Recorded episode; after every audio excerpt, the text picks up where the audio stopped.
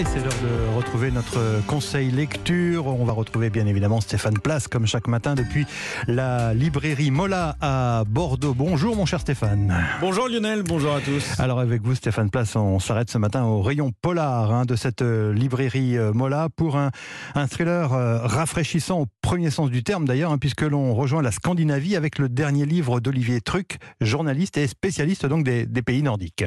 Les reines du Grand Nord n'ont pas grand-chose à faire des frontières tracées par les hommes. Alors quand tout un troupeau norvégien passe du côté russe, une zone depuis l'époque soviétique vidée de sa population, un no man's land surveillé par les gardes frontières du FSB, sans oublier qu'une partie de ce territoire est devenue un parc naturel, donc un sanctuaire, et eh bien très vite, l'affaire constitue en réalité un incident diplomatique. C'est le début des chiens de Pasvik, la quatrième enquête de la police des Rennes. Dans le froid scandinave, nous retrouvons les deux enquêteurs de cette série, lancée il y a bientôt dix ans avec le dernier Lapon. Voici nos deux personnages, Clémette et Nina, dans cette région sensible où se côtoient trafiquants russes, douaniers pas très clairs, éleveurs de rennes nostalgiques des coutumes et du pays sami, ne pesant pas lourd face aux enjeux géopolitiques.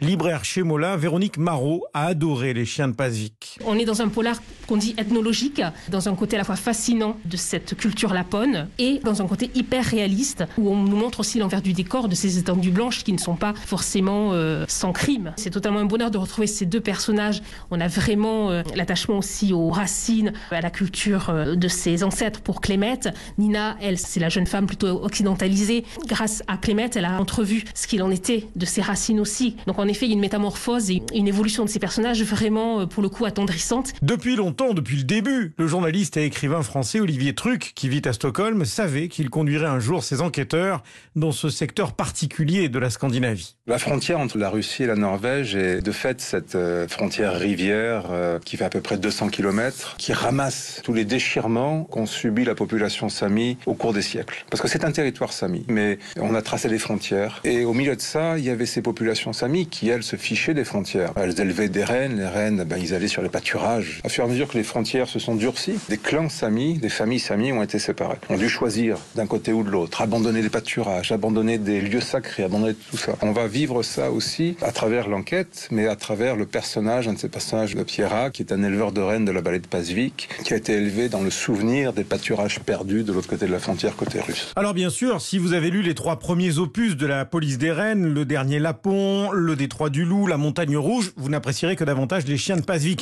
Mais vous pouvez le lire aussi isolément, ce n'est pas un souci. Merci Stéphane Place, votre conseil lecture du jour, tous les matins sur Europe 1 avec la librairie Mola à Bordeaux et on vous retrouve demain à la même heure Stéphane.